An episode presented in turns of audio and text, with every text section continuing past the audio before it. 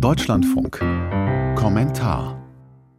Die katholische Kirche zeigt sich reformbereit. Auf der Synodalversammlung in Frankfurt am Main entschieden sich die Mitglieder mit großer Mehrheit, dass homosexuelle Paare offiziell Segensfeiern in der Kirche abhalten können. Ab März 2026 sollen die neuen Regeln gelten. Andreas Mein kommentiert die Ergebnisse der Synodalversammlung. Vorher sah alles so aus, als würde es krachen. Da rasten zwei Züge aufeinander zu, und als Beobachter fragte man sich, wer zieht die Notbremse. Zum Auftakt der fünften Vollversammlung schien ein Crash möglich, oder in den Worten des Vorsitzenden der Deutschen Bischofskonferenz Georg Betzing ein Eklat, den, so Betzing wörtlich, ich uns allen nicht wünsche. Doch im Verlauf der vergangenen drei Tage wurden die Delegierten vom Geist des Kompromisses erfüllt, auch wenn die Kompromisse oft wehtaten. Es zeichnete sich ab, dass die über die Jahre erarbeiteten Handlungstexte nur eine Mehrheit finden würden, wenn sie im Sinne der Bischöfe auf den letzten Metern hier und da abgeschwächt würden. Darauf haben sich die Delegierten eingelassen. Besser am Ende mit einem abgeschwächten Text dastehen als mit leeren Händen. Und was nun weitgehend einmütig beschlossen wurde, mag zwar abgeschwächt sein, ist aber alles andere als schwach. So bittet die Synodalversammlung den Papst, den Zölibat als Voraussetzung fürs Priesteramt zu überprüfen. Ob zum Beispiel bereits geweihten Priestern die Möglichkeit eröffnet werden kann, sich vom Zölibat entbinden zu lassen. Die katholische Kirche in Deutschland bekennt sich zu Segensfeiern für alle sich liebenden Paare, auch gleichgeschlechtliche. Sie will Frauen den Zugang zu Weiheämtern ermöglichen, Laien, also auch Frauen, sollen künftig in katholischen Messfeiern predigen dürfen. Kritische Stimmen unter den Synodalen sagen dennoch, das ist zu wenig. Sie fühlten sich erpresst von einigen Bischöfen. Umgekehrt, sicher fühlten sich auch einige Bischöfe erpresst. Es gehören ja mal zwei dazu. Am Ende haben sich alle Seiten zusammengerauft.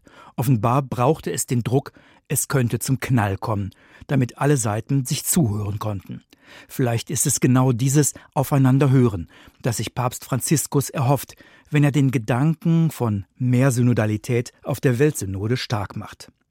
Fest steht, die katholische Kirche hierzulande wird sich verändern, und zwar sichtbar und konkret.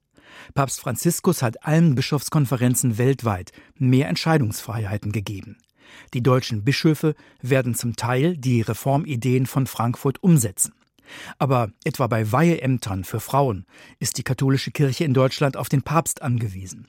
Es ist fraglich, inwieweit Franziskus hierzu nach zehn Jahren im Amt seine Einstellung geändert hat oder ändern wird. In einem Punkt konnte sich die Vollversammlung nicht einigen, wenn es um mehr Mitbestimmung für Laien geht. Dieser Punkt ist vertagt, und zwar in den synodalen Ausschuss, sozusagen ein kleineres Folgegremium zur Vollversammlung. Es wäre zu wünschen, dass dort weniger erhobene Zeigefinger zu sehen sind als in den vergangenen drei Jahren und als in den vergangenen drei Tagen. Auch wenn der Eindruck entstand, die Katholiken in Deutschland können Synode dass sich die meisten zumindest anstrengen, dass vor allem Ordensfrauen mit klaren, maßvollen, auch emotionalen Worten immer wieder vermitteln konnten, auch mit geistlichen Impulsen.